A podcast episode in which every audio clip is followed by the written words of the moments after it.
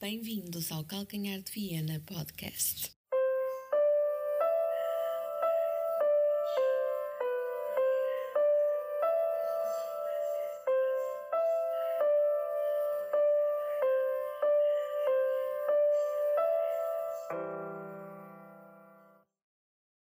Muito bom dia, amigos portistas. Sejam bem-vindos a mais um episódio do Calcanhar de Viena Podcast.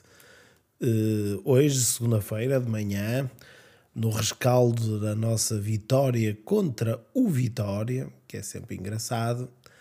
Uh, vitória importantíssima em Guimarães para, um, para a caminhada uh, rumo ao título.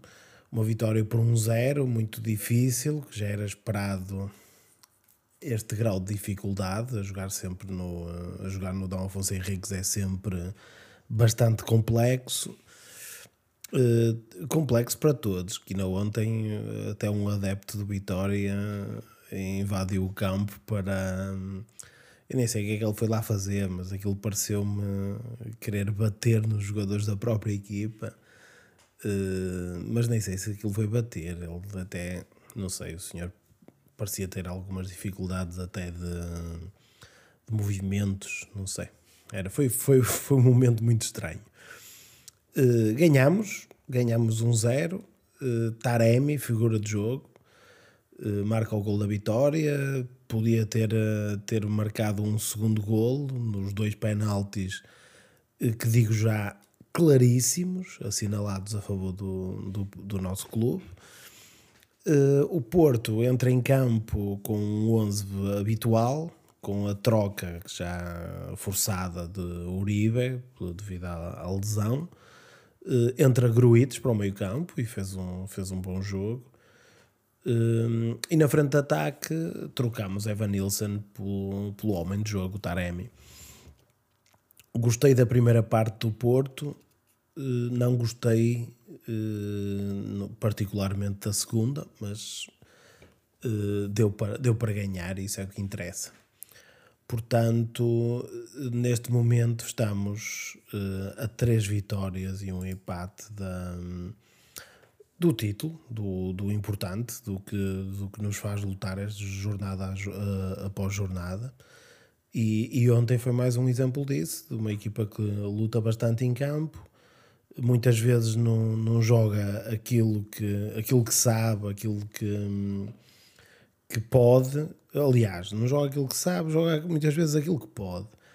Uh, ontem foi um jogo, uh, principalmente na, na segunda parte, que, que poderíamos realmente fechar o jogo, não o conseguimos. E depois o Vitória, uh, até jogar com 10, foi expulso o Estupinhar já uh, creio eu, já no, a 10 minutos do fim, 10 mais descontos, pronto, que fosse a um quarto de hora do fim, uh, e não conseguimos controlar bem o jogo nessa altura, que estamos a jogar com, com mais um jogador e não, não conseguimos fazer. O Vitória teve um ou outro lance que podia, podia ter chegado ao empate, que era injusto para nós, mas temos de ter cuidado com estas coisas. Temos que conseguir controlar mais, eh, não conseguimos fazer e sofremos. Eu sofri bastante, pelo menos, mas uh, o objetivo foi, foi cumprido. Pronto, isso aí é o, neste momento é o mais importante. Não, não, não queremos aqui notas, notas artísticas, como, como costumam dizer, queremos vitórias. E, e, e é como diz o Sérgio Conceição, e bem que até vou passar já para isso. Uh, não faz sentido estes recordes, como foi batido ontem, o 57 jogo, um recorde absoluto da Liga Portuguesa. Uh, nunca antes nenhuma equipa tinha ficado tantos jogos sem perder, mas isto lá está, só faz sentido uh, se no fim levantarmos o caneco. Se não levantarmos o caneco, o recorde não interessa para nada. Aliás, coletivamente não interessa para nada. Provavelmente, o, o e é um treinador uh, ah, um, que está por trás disto tudo, que é o Sérgio Conceição, que esse sim ficará para a história. Uh, a equipa tão bem, o Porto entrará, entrará para a história como a equipa que teve mais jogos sem perder no, no Campeonato Nacional, mas o que é que isso adiantou? Não, não, não ganha, se não ganharmos o campeonato, não interessa para nada, não é?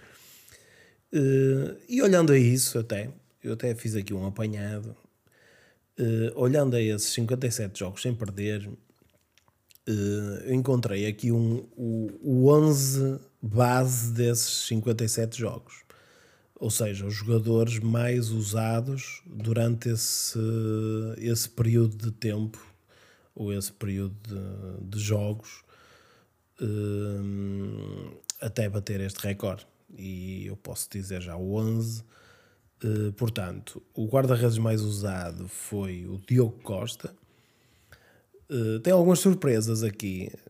Não muitas, evidente, não muitas, mas pelo menos uma, se calhar, é uma, uma surpresa. E vou começar pelo lado esquerdo. O Zaidu foi o defesa esquerdo mais usado. A dupla de centrais, Mabemba e Pep. E o defesa direito foi o Manafá. Pois é. Pois é. Sur... Pelo menos para mim foi uma surpresa isto. Uh, olhando agora para o meio campo, uh, Otávio, não, não é nenhuma surpresa. Sérgio Oliveira, também poderá não ser nenhuma surpresa. Uribe, uh, Jesus Corona, talvez um bocadinho surpreendente, principalmente olhando a esta época, mas também jogava sempre. A verdade é que o Corona jogava sempre, no, na época passada e há duas épocas. Um, e na frente, Luís Dias e, e Taremi. Uh, curioso também de que o jogador com mais minutos de, de todos, todos estes foi o Mabemba, com 4.157 uh, minutos, ou seja, o jogador mais regular neste, neste, na caminhada para este recorde. Muito próximo o Uribe e o Taremi, todos eles acima dos 4.000 minutos. Uh, o jogador talvez com mais. Uh, lá está, é o que eu digo. Ou com menos, aliás, o que eu queria dizer, com menos tempo deste, deste 11 é o Corona, porque também foi, foi já foi um, uh, eh, transferido, embora seja Oliveira também, mas seja Oliveira um, tem, tem um pouco mais de tempo que o, que o Corona. Estou cheio de sono, pá. Não, não sei se se nota, mas estou cheio de sono. Isto de gravar uh, nestas manhãs de início de, de, semana, embora seja uma semana mais curta, mas isto, um, acordar mais cedo, vejam bem o que é que eu faço. Eu acordo mais cedo para gravar o episódio e, e depois é que vou trabalhar. Isto é, é muita dedicação ao, ao, podcast. Até, até me rio a dizer isto. Mas uh, voltando aqui à temática, uh, pronto, ganhamos, ganhamos e houveram. Uh, houve aqui dois, dois penaltis a favor do Porto que, que pelos vistos incomoda muita gente. Uh, e vamos aqui começar com a análise à, à imprensa diária. Uh, podemos começar pelo Jornal A Bola. E o Jornal A Bola tem, uh, tem aqui, aliás, de toda a imprensa, eu vou começar já. Existe um bolo, existe a cereja em cima do bolo. O jornal A Bola é a cereja que está em cima da cereja desse bolo. Uh, aliás, é, eu por acaso vejo, estava, acho que era, estava a conversar com alguém que nas Filipinas, as Filipinas têm muitas ilhas e existe uma ilha nas Filipinas, eu não sei os nomes, mas existe uma ilha nas Filipinas que, que tem um lago, que é o maior lago da, das Filipinas. Pronto, uma ilha que tem um lago enorme. Dentro desse lago existe uma ilha. E essa ilha que está dentro desse lago tem um lago. E esse lago, nesse lago existe uma ilha. Pronto, em termos de isto uh, relacionando um bocado as duas coisas, em termos de azia, o Jornal A Bola era como se essa pequena ilha que está dentro do, do lago, que está dentro da ilha do outro lago, um, é como se o jornal A Bola. Uh, agora até me perdi com tantas ilhas e lagos. O nível da Zia é, é superior a isso tudo junto. É uma, uma matriosca da Zia em que consegues ir até a uma escala uh, abaixo dos nanómetros, em, uh, em profundidade de azia e de estupidez. Então, uh, diz o jornal A Bola que, isto palavras do jornal, penalti polémico, entre parênteses, mais um, deixa o título mais próximo. Taremi encomenda as faixas. E em que é que eles se baseiam neste, neste título uh, provocador? baseiam-se na análise de Duarte Gomes. E diz Duarte Gomes, eu, eu por acaso já tive curiosidade, já fui ver o jornal, uh, além do que diz na capa, uh, e na capa diz que ambos os penaltis foram, penaltis foram mal assinalados, Duarte Gomes vai mais longe. Duarte Gomes diz que ambos os penaltis foram mal assinalados e que Taremi deveria levar amarelo nos dois. Ou seja, devia ter sido expulso Taremi. Portanto, o nível de, de azia e de estupidez entra num, num, num patamar uh, opa, já, já é acima de. Não, nem sei, nem, nem sei classificar. Isto nem é ficção científica, isto não, não é nada. Isto é, olha, para simplificar, isto é antiportismo uh, do mais rasca possível do mais rasca possível. Eh, o que, é que, o que é que tem mais? Eu nem, depois nem vi mais isto. Ok, depois fala de, de ok, do recorde, blá blá blá. Tudo bem. Continuando, vamos para o jornal Record, esse, esse arauto da imparcialidade também, que desta vez, de facto, até, até nem está mal. Uh, título tão perto, dizem eles. O Dragão passa no berço e tem 6 pontos de avanço a 5 jornadas do fim. Uh, ah, e falar aqui também do adepto que, que entra no relevado e, e, e pontapeou Rocha. É que ele não foi bem um pontapé, que ele, encostou, encostou o pé, coitado. Ele. Uh, não sei. Uh, Vamos agora para o Jornal do Jogo. E o Jornal do Jogo diz que Dragões chegam aos 57 jogos consecutivos sem derrotas e batem recorde do Benfica. Rumo aos 58. Taremi dispôs de dois penaltis, marcou o primeiro e repôs a vantagem nos seis pontos. Conceição, título, é nos bons momentos que devemos desconfiar. Exatamente. E o Pepa diz que demos, tudo, mas, demos tudo, mas o Futebol do Porto jogou para ser campeão. Muito bem, Pepa, muito bem.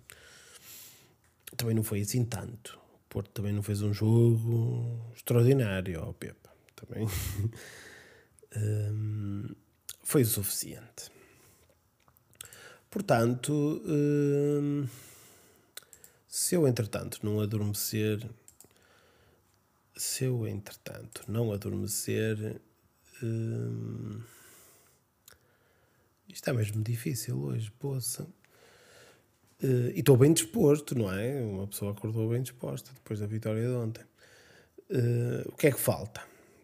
Que é que falta para o fim da época? Faltam 5 jogos. Aliás, até faltam, hum, na melhor das hipóteses, 7 jogos. 5 uh, jogos para o campeonato e 2 para a taça de Portugal segunda, segunda mão que Sporting e a final. Isto na melhor das hipóteses.